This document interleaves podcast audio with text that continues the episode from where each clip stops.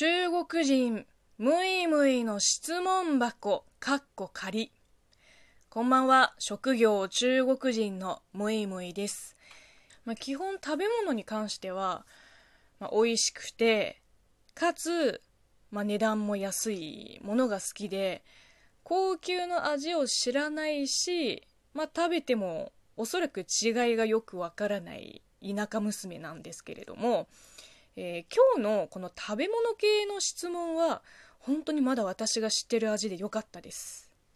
ラジオネームゴンズイさんからいただきました。むいむいさんは肉の好みはあると言っていましたが、えー、羊の串焼き羊肉串は好きですか？うーん肉の好みというかあの子供の時は肉全般あんまり得意じゃなかった。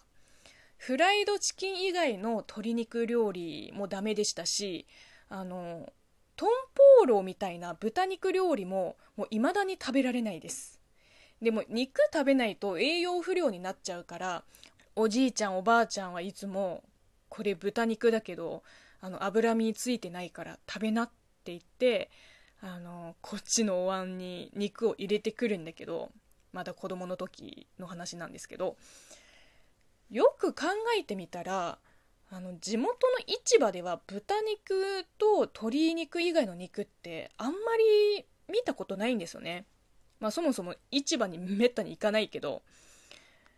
で、羊の串焼きに関しては、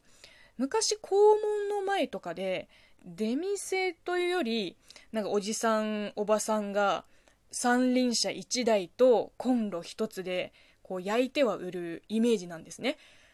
今は簡単に串焼きのお店で食べられるようになったけど、そうですね。子供の時は珍しさですっごいハマってた時期もあったけど、今となっては普通ですかね。なんか今のお店で売ってるやつは、こう昔校門前で売ってたやつの3、4倍ぐらいは大きいんですよ。肉も串もね。で、その分、匂いがさ、あのやっぱりラム肉って中国の内陸部主に北とか西では一般的な食べ物かもしれないけど南の人にとってはちょっと癖が強い。中国語ではシャンワーって言うんだけどあのほぼ羊肉の匂いにしか使わない言葉なんです。でそれが苦手な人もいます。私もあんまり得意ではないのでたまに食べるぐらいがちょうど美味しく感じます。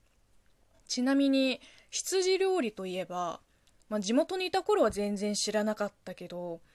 あの羊のホルモンスープヤンザータンっていう山西省なのかなの料理と、えっ、と、羊の背骨を使ったヤンシエツっていう北京の鍋料理もあります。まあ、好き嫌い分かれるとは思うけど、一度だけでもいいから、食べてみたら意外と楽しいかもしれないです。特にヤンシエツがですね、こう最後に骨の髄まですするから、もうなかなかワイルドな食べ物です。ぜひ。